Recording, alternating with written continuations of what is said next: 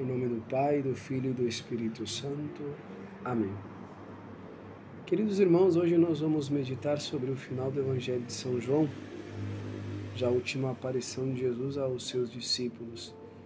E Pedro interrogando Jesus justamente sobre qual seria o, o fim da vida do discípulo amado de São João.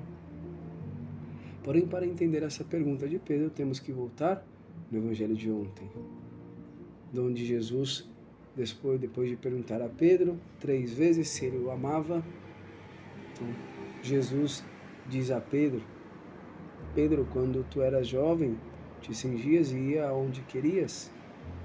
Quando fores velho, entenderás, estenderás as mãos e outro te cingirá e te levará aonde não queres ir. E termina o Evangelho dizendo: Jesus disse isto, significando com que morte Pedro iria glorificar a Deus. Ou seja, queridos irmãos, quando Pedro pergunta a Jesus sobre o final da vida de São João, ele está dando mostra clara de que ele entendeu que ele também teria um fim como o de Cristo. Ele entendeu que ele ia passar também pela perseguição, pelo sofrimento e talvez pelo martírio. E por isso pergunta: e qual seria o fim da vida de São João? E bom, queridos irmãos, isso também pode passar conosco. Pode ser que, como Pedro, pensamos que estamos fazendo as coisas bem. Pode ser que, como Pedro, eu esteja acostumado com a minha vida, com a minha rotina, incluso fazendo planos ao final da minha vida. Porém, o único que sabe da nossa vida é Deus. Pode ser que eu, como jovem, penso que vou dar glória a Deus formando uma família, tendo filhos, mas será que essa é a vontade de Deus para minha vida?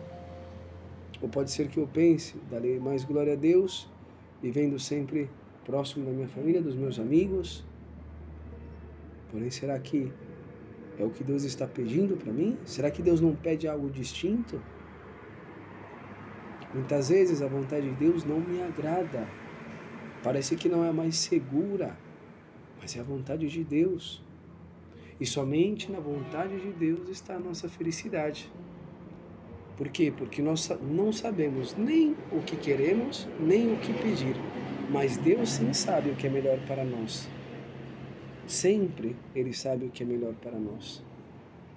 Por isso, essa é a graça que vamos pedir a Nossa Senhora e deixar-nos ser sempre conduzidos por Deus e pela vontade de Deus.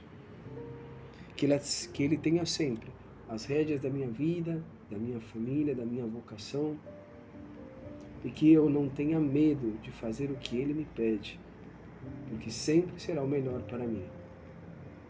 E que toque o destino que me toque, o trabalho, a vocação, a sorte que me toque.